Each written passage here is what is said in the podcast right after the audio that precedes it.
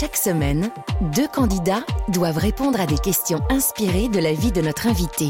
C'est un jeu alors? Oui, en quelque sorte. Mais chaque semaine, l'invité évoque aussi cinq temps forts de sa vie professionnelle et personnelle. Alors, c'est une interview? Oui, aussi. Donc, chaque semaine, c'est un jeu et une interview. C'est l'invité en question sur Europe 1 avec Patrick Sabatier. Et l'invité en question, c'est Éric Antoine.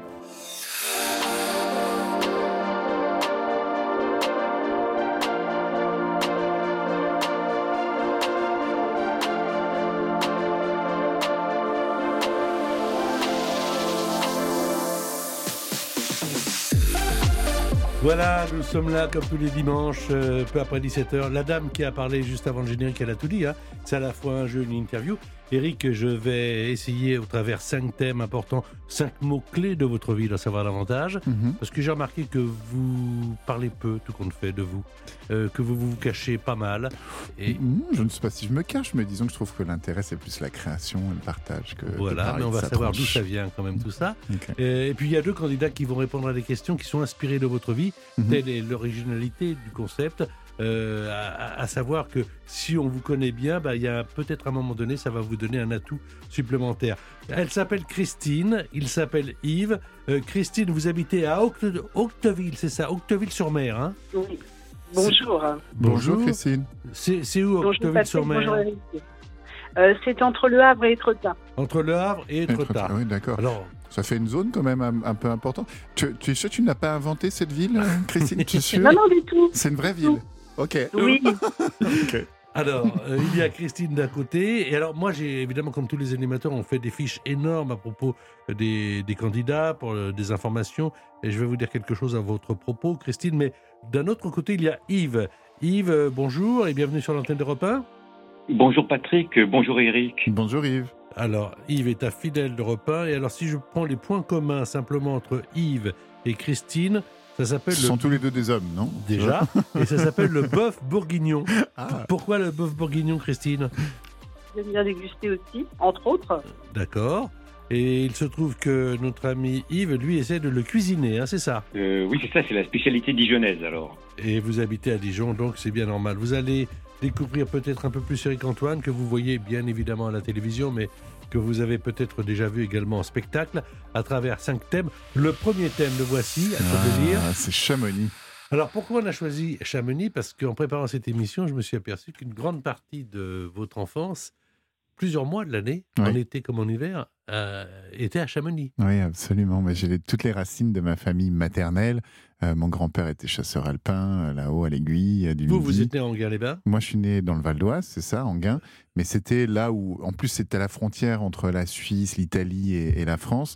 Et la, la- la moitié de ma famille étant italienne, il y avait toujours comme ça ces passages de frontières. Et puis, on est tous amoureux de la montagne, quoi, vraiment, et de la haute montagne. C'était. Alors, plusieurs mois de l'année, ça veut dire que euh, on est un peu différent quand on vit à la montagne, quand on passe les jeunes années. Non, mais c'est vrai, Oui, c'est vrai. Oh, oh, on a une notion déjà de la ville différente, on a une notion du temps qui passe différent, Oui. on a une notion des amusements différents. Ah, si, si je feuillette l'album d'Éric Antoine quand il a 5 ans, 10 ans, 15 ans, euh, je trouve quoi là? Bah, on a une notion aussi de la nature et de, de, de la force de la nature. C'est-à-dire la montagne, c'est quelque chose de magnifique et en même temps de très dangereux. Parce que même quand tu es enfant, tu vois, euh, euh, bah, tu vois chaque année les accidents, les copains qui, qui sont partis. Qui, euh, moi, j'habitais à côté de, de Frison-Roche et qui Oui. avait plus de doigts et qui, qui, euh, qui, qui me faisait flipper parce que je, je voyais cet homme se balader dans les rues sans les doigts et puis j'apprenais c'était le gel, enfin les vrais, enfin tout ça, le K2 et tout, la Napurna, pardon, c'était la Napurna. Donc, euh, donc ça, c'est une espèce, c'est un rapport au monde, et je pense, qui change quand tu es comme ça, euh, vraiment proche d'un élément très fort comme la montagne. Alors Mm. ça, c'est la famille de maternelle. C'est- Voilà. Euh, Vos parents s'entendent pas très bien. Non, assez tôt et assez vite. Et c'est drôle parce que j'ai une partie de la famille qui est protestante, qui est très rare en France, et, euh, et l'autre très catho. Et donc c'est très euh, guerre de religion, Saint-Barth, et en plus une famille assez bourgeoise d'un côté, et l'autre côté très populaire. Alors, Donc, l'homme euh, que j'ai en face de moi aujourd'hui, euh, qu'est-ce qu'il a de son père et qu'est-ce qu'il a de sa mère? Eh ben, Ah. Euh, je pense que ma maman, c'était euh, euh, bah, tout, tout son bagage psychologique, psychanalytique. euh, et, et- Psychothérapeute, elle était. Elle était psychothérapeute.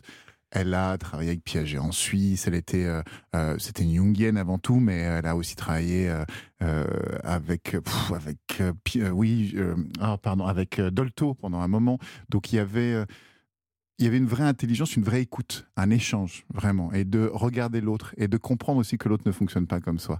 D'arrêter ce, sentiment de la projection qui est, je trouve, un des pires drames. Et de le tolérer. De, absolument d'accepter l'autre dans sa différence. Dans sa différence, dans le fait qu'on ne soit pas d'accord, qu'on n'ait pas les mêmes versions du monde.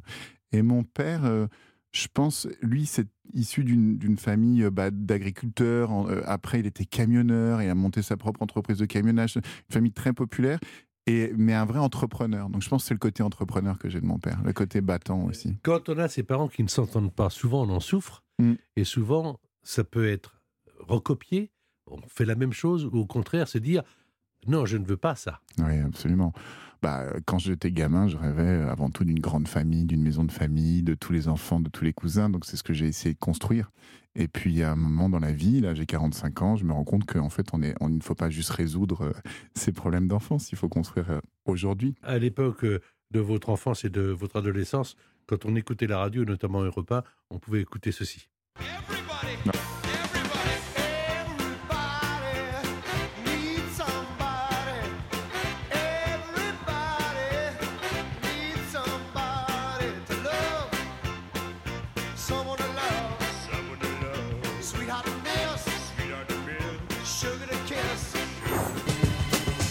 Chaque phrase, dit avec emphase. Fait de Claude MC le commando de la phrase. Le tempo est roi dans l'arène musicale. Les reines sont à moi, torero, lexical, matador. Prêt pour la mise à mort après le corps à corps, alors fais un effort, remue ton corps plus fort. On est d'accord, pas de temps mort, mais sache pourquoi. Parce que le tempo est roi.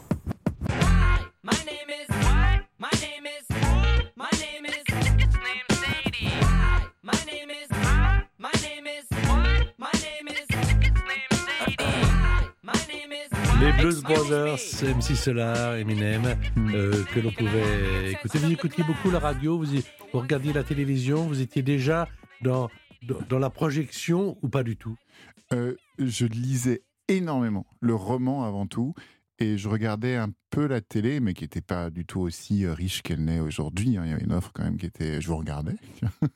C'est vrai. ben oui, bien sûr. Bah bien, sûr. Ah oui, vous étiez en 76, bah je comprends. Ouais. enfin, un tout petit peu. Bah, adolescent, c'était plutôt dans les années 80, 90, où vous étiez quand même euh, incontournable. Mmh. Euh, donc, je vous ai vu. Ouais, je regardais la télé. La télé, ça me faisait rêver, mais ce qui me faisait vraiment rêver, c'était avant tout la fiction. C'est-à-dire le, Et puis, les fictions, toujours avec une part très importante justement de, de, science-fiction. J'aime la science-fiction, euh, j'aime la fantaisie, euh, j'aime quand l'incroyable arrive au milieu du, croyable.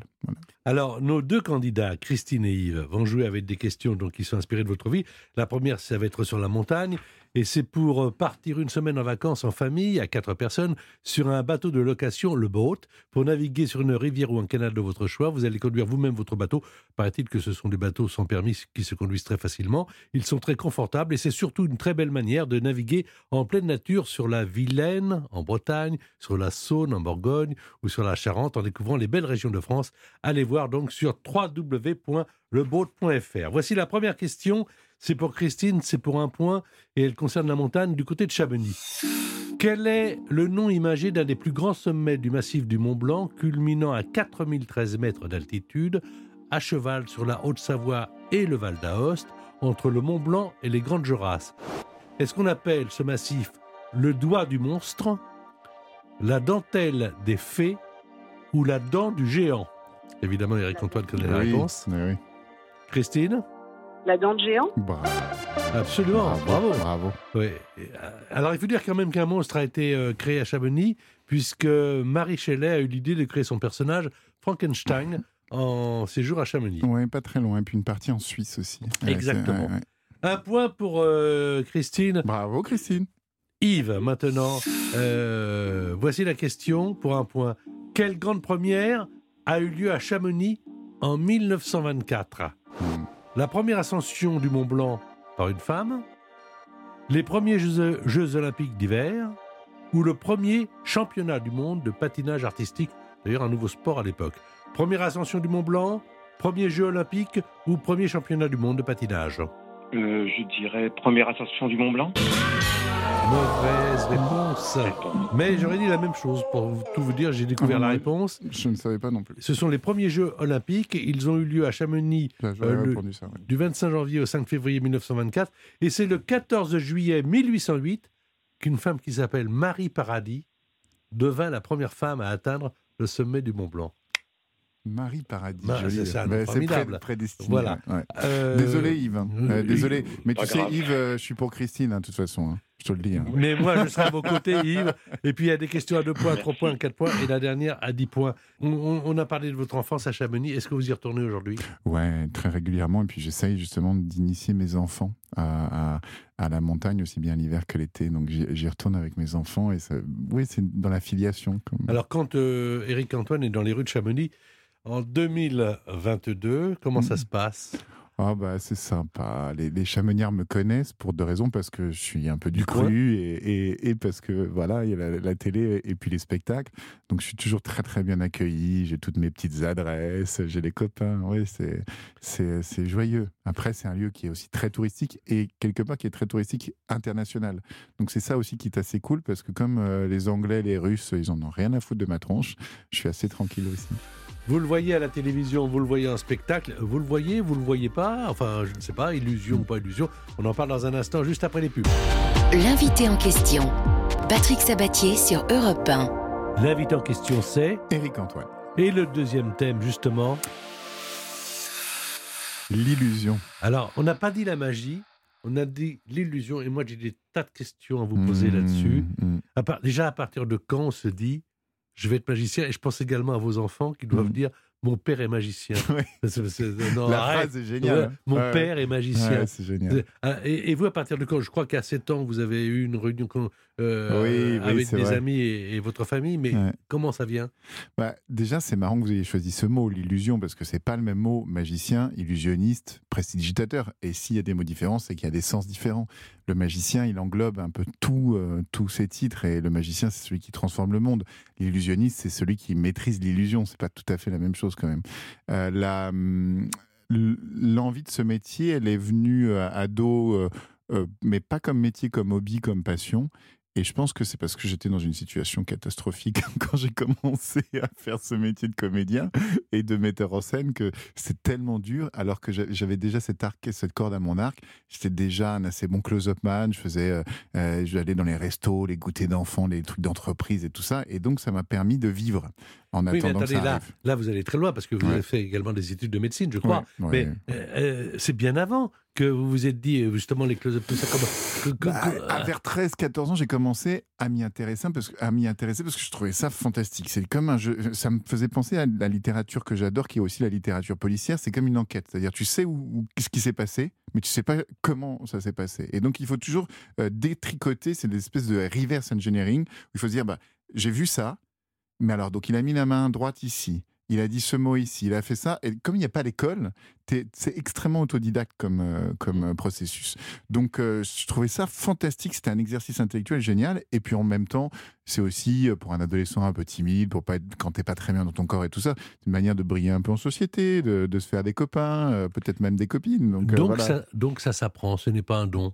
Ça s'apprend, il y a beaucoup d'ouvrages, mais des milliers d'ouvrages, il y a des vidéos, et puis c'est beaucoup d'observations, et parfois tu as la chance d'avoir un accompagnement un petit peu comme une espèce de compagnonnage. C'était pas mon cas, moi j'ai- j'étais tout seul. On Ouais. parlera de cinéma tout à l'heure Ouais. parce que je sais que c'est une de vos passions, mais Ouais. quand on est magicien, on fait du cinéma puisque on attire le regard ailleurs. Oui, absolument. Et puis on joue le magicien, puisque le magicien euh, n'a pas de pouvoir, il, il n'a que, euh, il fait croire aux autres. En fait, c'est c'est ça qui est génial, c'est-à-dire que tu vois un tour de magie, comme tu n'as pas l'explication, tu te dis c'est magique. Mais en fait, il y a bien sûr plusieurs explications.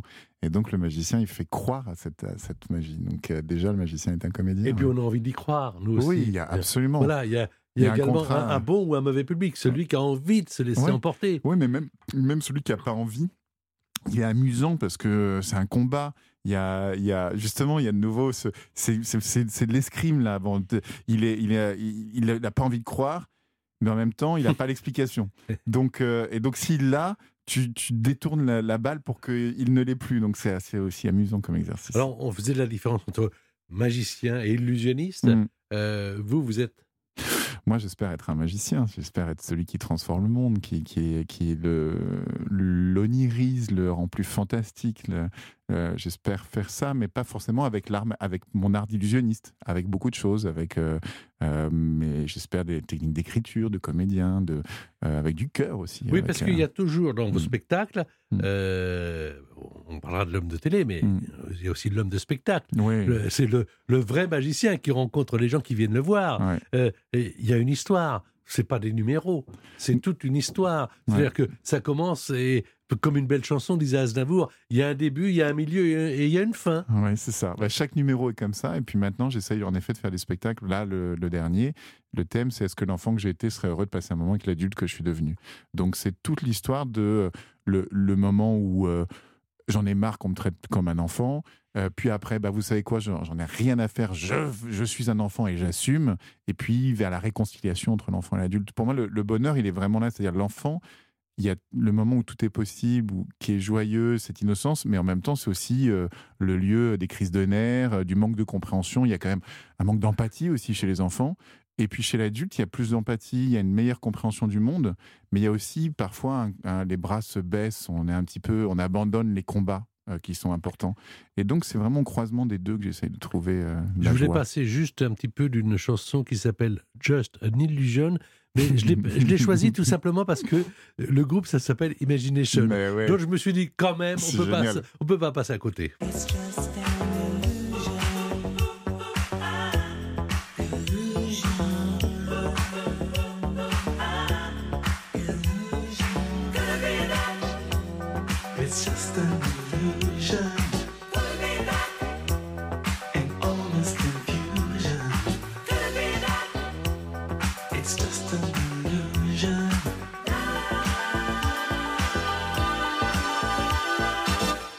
Souvenez du magasin euh, dans le 5e arrondissement de Paris, Oui. Bah, je m'en souviens très bien, surtout que maintenant les propriétaires sont des copains. Que... Mayette Ah ouais, Mayette Magie Moderne, qui porte mal son nom, parce que c'est le plus ancien, la plus ancienne boutique de magie au monde, euh, d'accessoires de magie au monde. Donc, euh, ouais, je m'en souviens, j'y vais encore. euh, c'est des amis maintenant qui, qui, qui sont les Euh, propriétaires. tout à l'heure, je disais, quand vos enfants, euh, Ulysse et Raphaël, disent Ouais. Papa- est magicien, vous leur avez fait. Vous leur avez pas raconté l'histoire, vous leur avez fait des tours de magie pour les endormir. je le raconte Non, mais plus. vais- j'ai- pour, pour les endormir, c'est plus les histoires. Mais en revanche, dans la journée, ouais, on peut, on peut se faire des tours de magie. Ulysse, il a, il a envie d'apprendre la magie, donc je lui montre, je, lui- je, je l'en- je lui enseigne. ouais. On va poser une question euh, maintenant qui vaut deux points pour euh, nos deux candidats, Christine et Yves. C'est Yves qui va la prendre. Cette question, la première.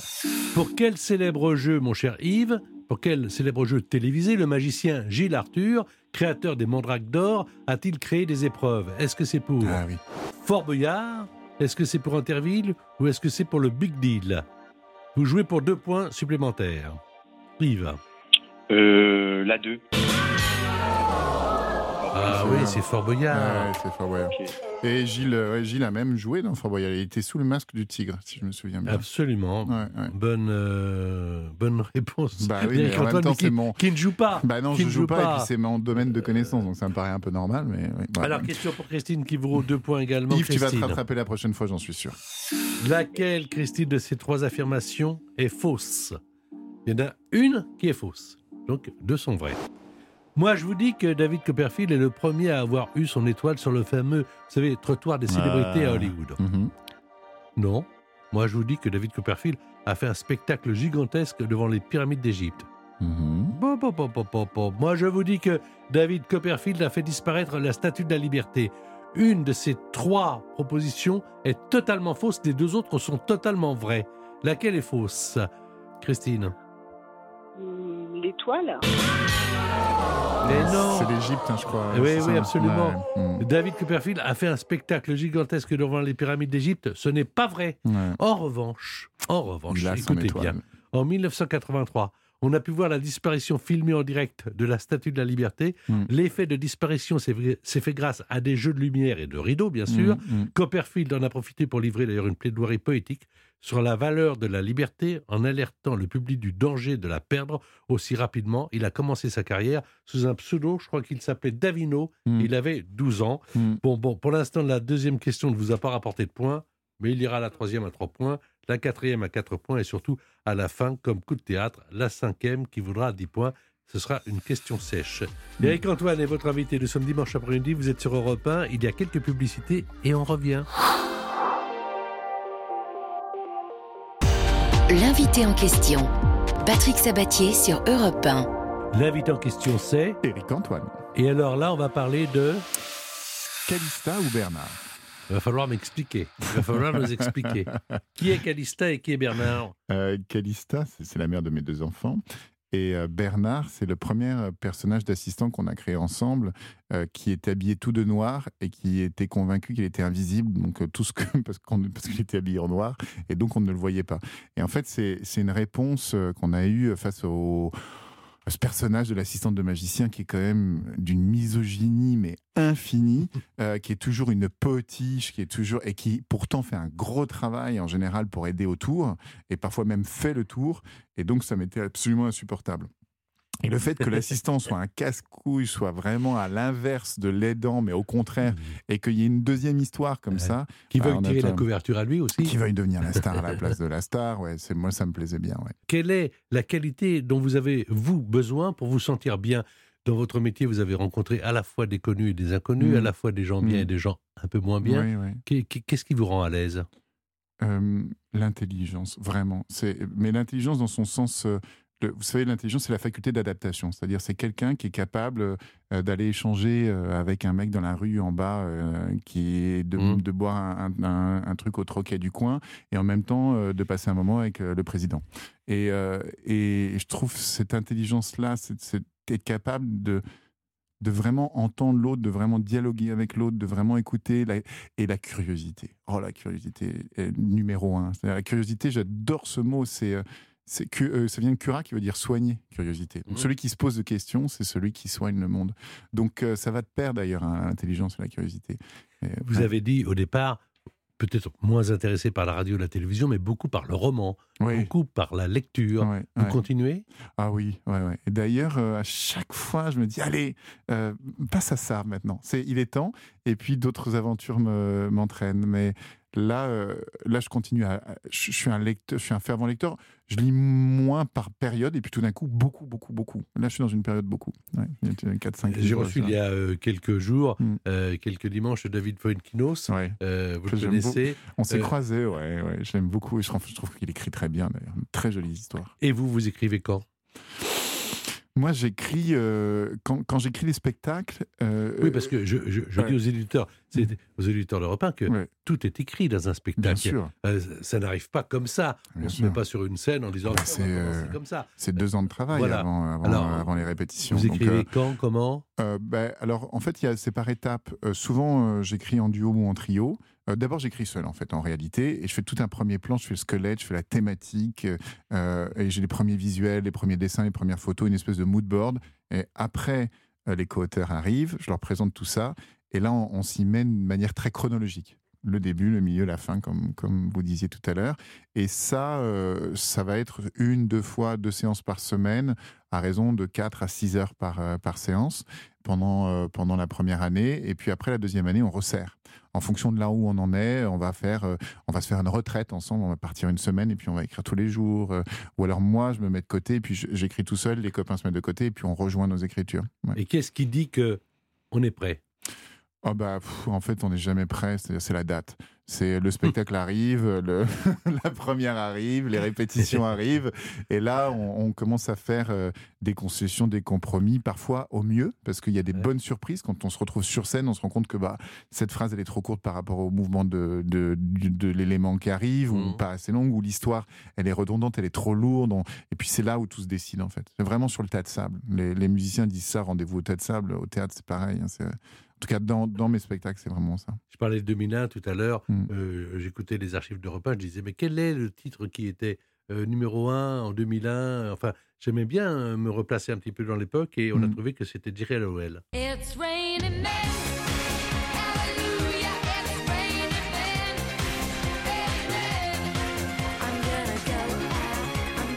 Voilà, It's Raining Men. C'était en 2001. Euh, on va poser. euh, je dis on va poser. Ça, ça fait un peu roi. hein, on va, alors que c'est moi qui la pose. Je vais poser. non, non, mais tout d'un coup, on va poser. Je vais poser Ouais, dans un là instant. es, tu peux être le roi. Euh, non, non. Voilà. À Cali- comme Calista était d'origine, enfin est d'origine Australienne, australienne, euh, je vais poser des questions sur l'Australie, puisque vous le savez, le concept de l'émission, c'est toujours des questions inspirées de la vie de notre invité. Alors, je vais commencer par Christine. Voici la question sur l'Australie qui vous concerne. Quel groupe musical célèbre dans le monde entier est anglo-australien Les Bee Gees, les Who ou Pink Floyd? Vous jouez pour 3 points. Pink Floyd. Pink Floyd. Il s'agit des Bee Gees. Ah ouais, tu vois. Eh oui, Euh, Les Pink Floyd, c'est sûr, c'est anglo, anglo, anglo, Les- mais Ouais. Bee Gees, je ne savais Les pas Bee qu'ils Gees, étaient australiens euh, aussi. Ouais, alors les Bee Gees, euh, c'est ça?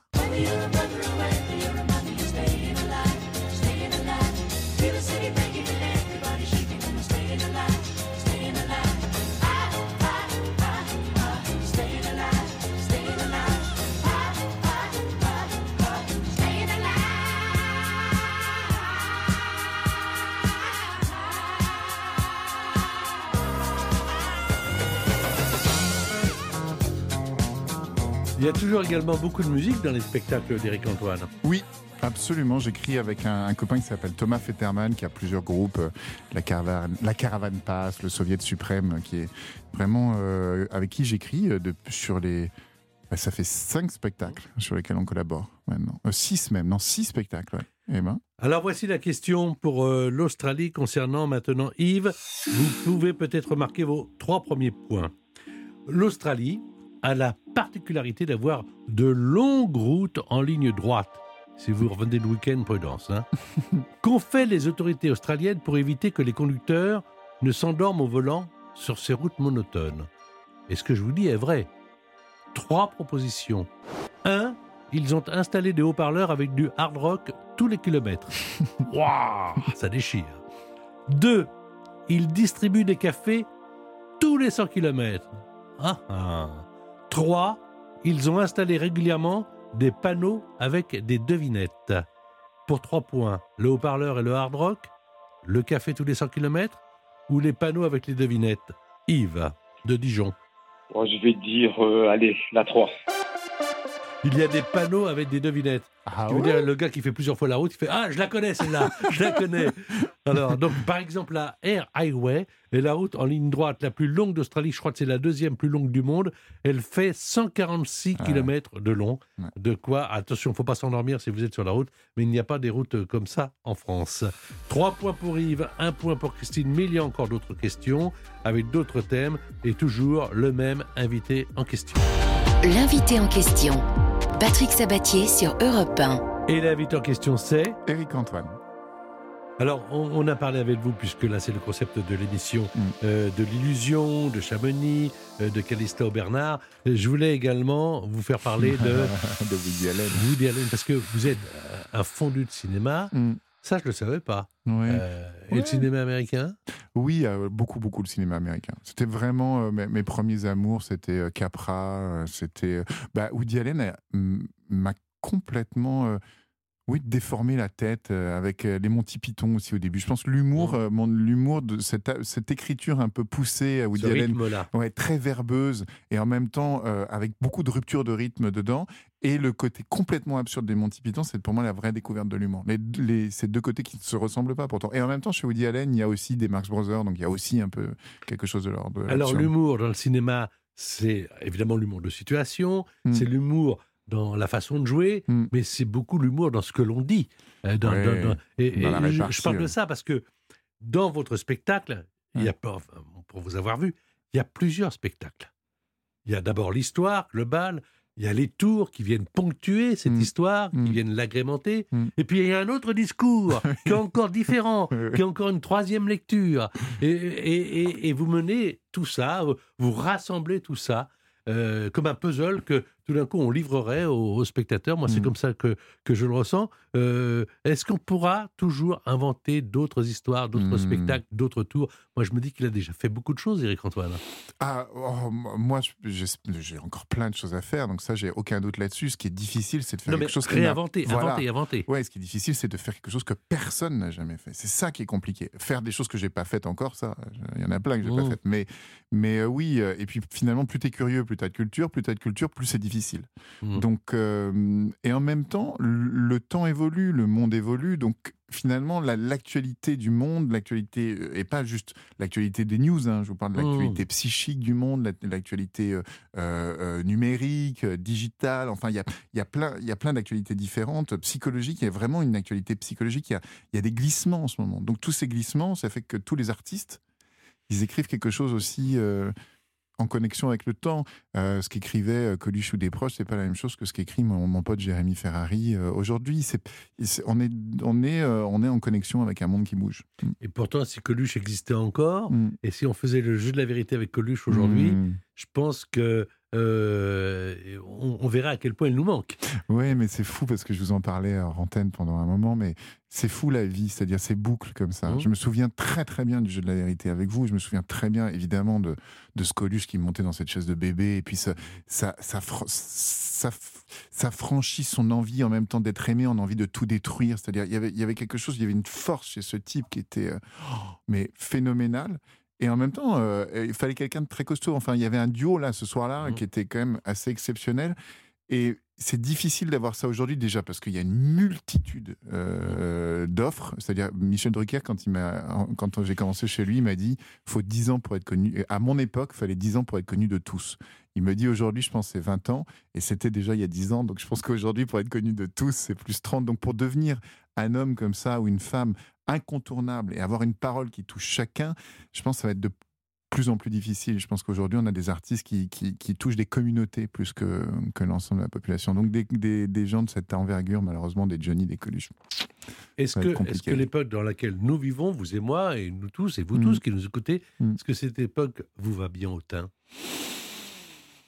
Il n'y en a pas d'autres, j'ai envie de dire, euh, je suis obligé. Donc, euh, je, je- j'ai l'impression. euh, Vous oui. pourriez être nostalgique. Non, c'est pas dans ma nature. Non, non, vraiment pas. Non, vraiment pas. Je crois que je me pose pas cette question et j'ai pas envie de me la poser en fait. Je trouve qu'il y a des tristesses absolues, mais comme il y avait des tristesses absolues il y a 30 ans, il y a 40 ans, il y a... donc euh, euh, il, y a, il y a eu des tristesses bien pires. Enfin, on a- on- moi j'ai connu le SIDA, le Covid. euh, Bon, bah, d'autres ont connu la guerre. Enfin, c'est c'est quand même euh, c'est pas comparable. Euh, donc, euh, donc oui, je trouve que cette époque, elle est très intéressante parce que c'est une époque de mutation. C'est vraiment une époque où tout mute, la, la consommation de la culture mute, la consommation de l'information mute, la consommation. Donc, elle est hyper intéressante parce qu'on n'est pas encore dans le nouveau modèle et on n'est pas, on n'est toujours pas sorti de l'ancien non plus. Transition. Ouais. Donc, euh, donc ça, c'est ça, c'est intéressant. Est-ce que vous avez peur pour vos enfants ou est-ce que Ouais. Malheureusement, oui.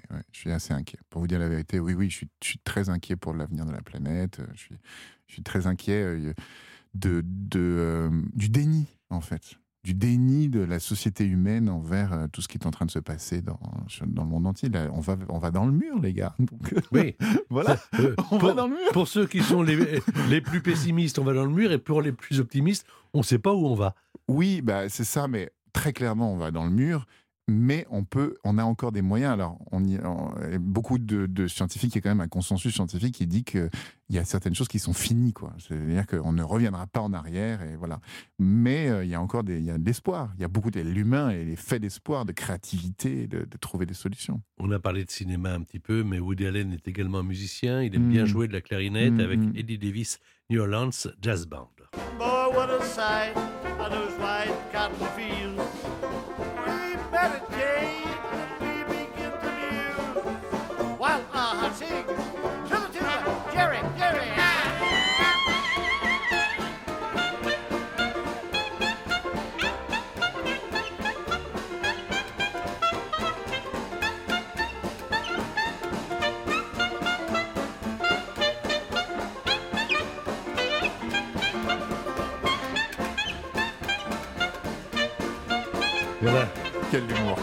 C'est drôle. Hein. Même cette musique est drôle. Il y a de la rupture de rythme, il y a des vannes dans, la, dans, dans sa musique. Ouais. C'est drôle.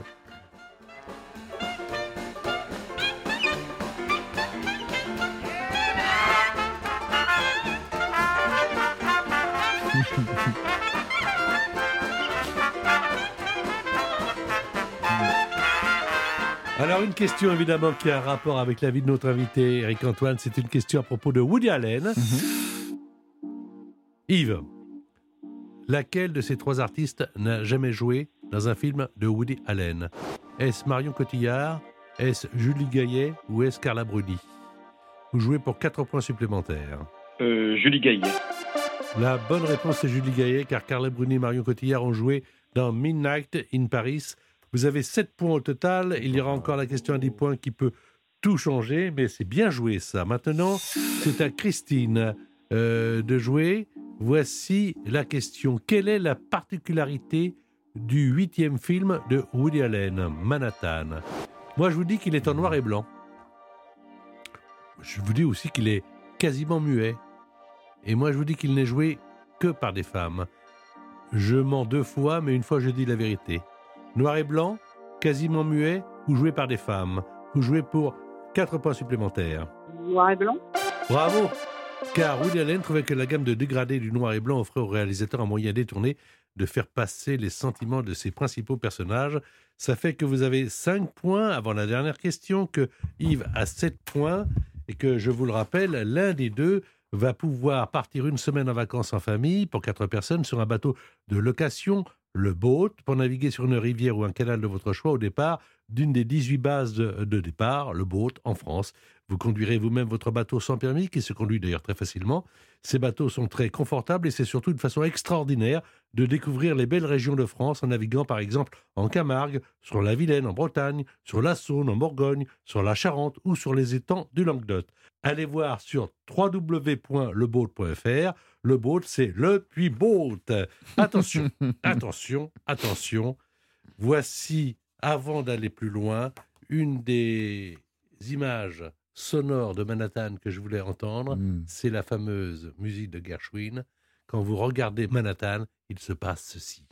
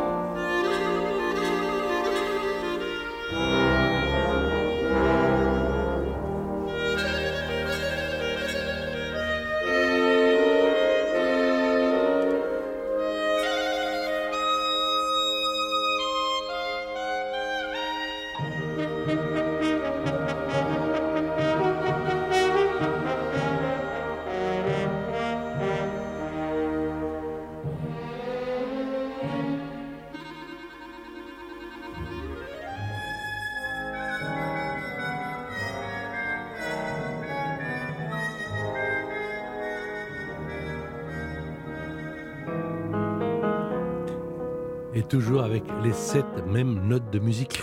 C'est génial. Mais c'est Voilà. un bijou absolu. Ouais. On va se retrouver dans un instant avec votre invité Eric Antoine sur l'antenne d'Europe 1. L'invité en question, Patrick Sabatier sur Europe 1. Et l'invité en question, c'est. Eric Antoine. Alors, dernier thème de notre émission, là vous allez m'expliquer. hein. c'est ça que végétalien Oui. Moi, je, sais, je, je- je m'en doute, mais je ne sais pas vraiment. Alors, il y a une différence végétarien, évidemment, c'est celui qui ne mange pas de, de viande et de poisson, donc celui qui ne mange plus d'animaux. Et le végétalien, c'est celui qui ne mange plus euh, de d'aliments venus de l'exploitation du monde animal. Donc, euh, pas de beurre, pas de fromage, pas de lait, euh, euh, voilà. Qui ne, qui, voilà, qui n'a plus dans son régime. Je suppose que c'est-. On n'est pas végétalien, on le devient, Oui. et, et il y a un chemin. Ah oui, oui, mais d'ailleurs, je suis passé par. euh, D'abord, j'ai arrêté de manger de la viande, puis après, c'était viande et poisson, puis après, ça a été, en effet, euh, j'ai arrêté les œufs, puis après, le, le- le lait, le fromage. Oui, oui, c'est, de, et c'est venu petit à petit avec des prises de conscience euh, qui soient d'ordre écologique, d'ordre planétaire, d'ordre de- d'empathie euh, pour le vivant, pour l'animal, pour l'humain aussi. Quelle a Mm. été votre motivation? C'est une motivation, j'allais dire, écologique, politique, Mm. euh, un engagement pour, pour demain, ou tout simplement parce que votre corps euh, refusait? Euh, ça a été d'abord avant tout un engagement, un engagement écologique. C'est vraiment, je, je me souviens, mais très très bien, le premier documentaire qui m'a frappé, qui s'appelait Conspiracy, dont après j'ai j'ai été vérifier les sources. Et qui racontait euh, que, euh, que l'en- l'entreprise de l'élevage euh, de, de, de viande, de, de, de bœufs et de, de cochons était plus polluante euh, Mm. que l'aviation, la marine et l'automobile accumulés. Que c'était 80% de la déforestation euh, amazonienne, que euh, les, les marées d'algues vertes euh, dues au port, que c'était plus de 60% de la pollution de l'air par le méthane. Donc que c'est, ça a un impact écologique, mais absolument catastrophique. On peut prendre un steak, c'est 1000 litres d'eau, un steak, euh, pour produire un steak de 100 grammes. Donc euh, tu peux prendre des bains toute, toute ton année si tu manges pas de steak. Donc y a, y a, pour moi, il y a une aberration absolue, et en plus ça rend malheureux les humains. C'est-à-dire que quand on voit les pauvres éleveurs qui sont surexploités, surendo... je voyais un éleveur, 9 millions d'euros de dettes, euh, et il gagne le SMIC pour avoir mis ses 1000 vaches. Donc le mec gagne un SMIC. Quel patron a aujourd'hui 9 millions d'euros de dettes dans son entreprise et ne gagne que 1000 balles par mois C'est pas po- 1200 balles par mois, c'est pas possible. Donc pour moi, il y a, il y a une souffrance humaine, animale, euh, planétaire qui est insupportable. Mais est-ce que le fait d'avoir changé votre alimentation, euh, donc avoir donné à votre corps qui ne demandait rien, Non, euh, oui. mais euh, non, parce que Ouais, c'est vrai. non, mais c'est très important. On se perçoit de plus en plus que ce que l'on est, c'est aussi ce que l'on mange. Oui. Voilà. Donc, le fait d'avoir changé totalement de régime, est-ce que vous vous êtes senti mieux dans votre engagement, j'en suis sûr, mais dans votre santé au quotidien Ou est-ce que votre corps, à un moment donné, disait Mais oh Bah, il y a des soucis, c'est-à-dire que quand tu es végétalien, pur végétalien comme moi, il y a des petites carences. Par exemple, il y a la vitamine B12, qui est une vitamine très importante pour le système nerveux, qui n'existe pas dans les végétaux, qui n'existe que dans la viande de, de bœuf. Donc ça, euh, je me supplémente, euh, je prends des vitamines, comme on prend n'importe quelle vitamine, sauf que la nouvelle aberration là-dessus, c'est que normalement, les, les, les bœufs, les vaches euh, qui mangent de l'herbe font de la B12 en mangeant de l'herbe et de la terre comme ce n'est plus le cas, comme elles mangent du soja et des choses comme ça, elles n'ont plus de B12. Donc en fait, c'est les éleveurs qui les piquent avec de la B12 pour remettre de la B12. Donc Non. si, donc en fait, c'est des aberrations. Donc tu, en fait, autant supplémenter directement que de prendre celle qui est déjà supplémentée. euh, Chez... Et vous vous êtes senti mieux dans votre quotidien? Je me suis senti vachement mieux au début. D'ailleurs, j'utilise le mot vachement mieux, mais vachement mieux en santé, en légèreté, en digestion, en sommeil, en énergie. Je me suis senti. Et, puis le problème, c'est que les végétaliens, comme tout le monde, il y a maintenant des gros industriels qui font de la malbouffe végétalienne. euh, euh, et donc, euh, ça devient un enjeu économique. Et, y a, et tu peux manger aussi mal et aussi gras en tant que végétalien. Et comme moi, j'ai un vrai souci là-dessus, sur le sucre et sur le gras.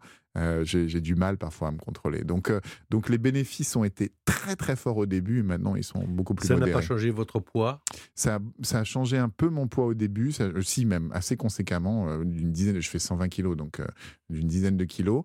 Et puis maintenant, ça s'est restabilisé au même poids qu'avant. Pas, ça n'a pas bougé. Il va y avoir une dernière question, évidemment, qui vaut 10 points, qui va avoir un rapport avec un fruit.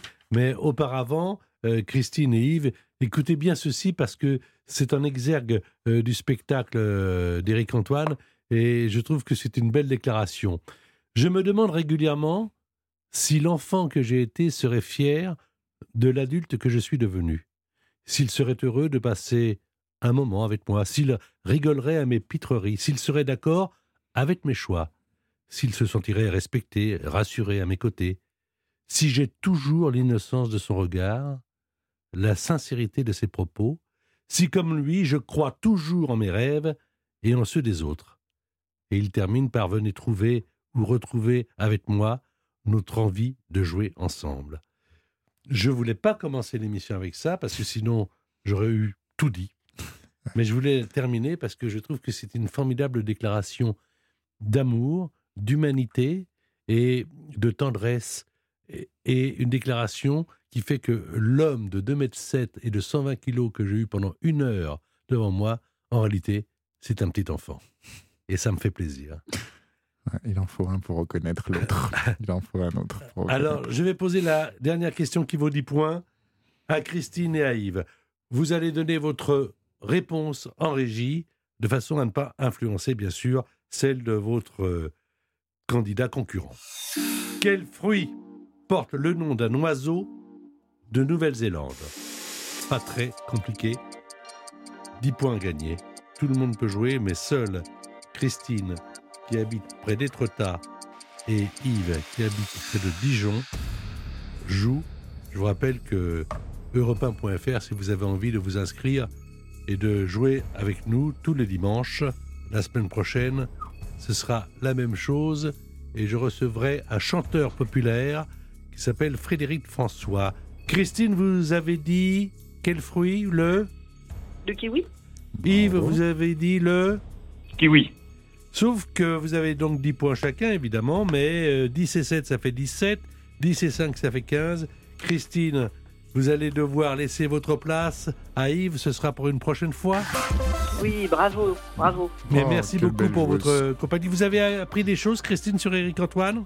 Oui, j'ai eu beaucoup de plaisir à découvrir euh, sa, sa biographie et puis, euh, enfin, j'ai trouvé qu'il y avait beaucoup de simplicité, qu'il était très abordable et euh, j'ai découvert plein de choses. C'était très très intéressant. Merci. Moi, Christine, comme je vous invite à mon spectacle, je ne sais pas où, je ne sais, je repasse pas au Havre bientôt, mais je repasserai en Normandie et tout. Vous êtes la bienvenue. Regardez les dates et vous m'écrivez euh, sur ma page Instagram et je vous inviterai. Vous me dites c'est Christine de- d'Europe 1 avec Patrick et je vous invite avec grand plaisir avec votre Oh, bah, famille. c'est très gentil. Voilà. Merci. Merci de votre présence, Christine. Yves, je pense que vous avez, vous aussi, vous, d'une part, vous gagnez, mais peut-être euh, découvert un peu plus euh, Éric Antoine? Oui, j'ai découvert euh, Eric Antoine. Je trouve que c'est un être euh, hypersensible. Et Yves, je t'invite aussi à Poitiers. Merci. Pour un, un petit banc poids de vin à la fin Cette émission se fait à quatre. Les candidats, Christine, Yves, évidemment notre invité Eric Merci Antoine. Merci infiniment. Ah, Merci, à vous, Patrick. Merci de m'avoir accueilli aujourd'hui. Europe Soir dans un instant. À la semaine prochaine.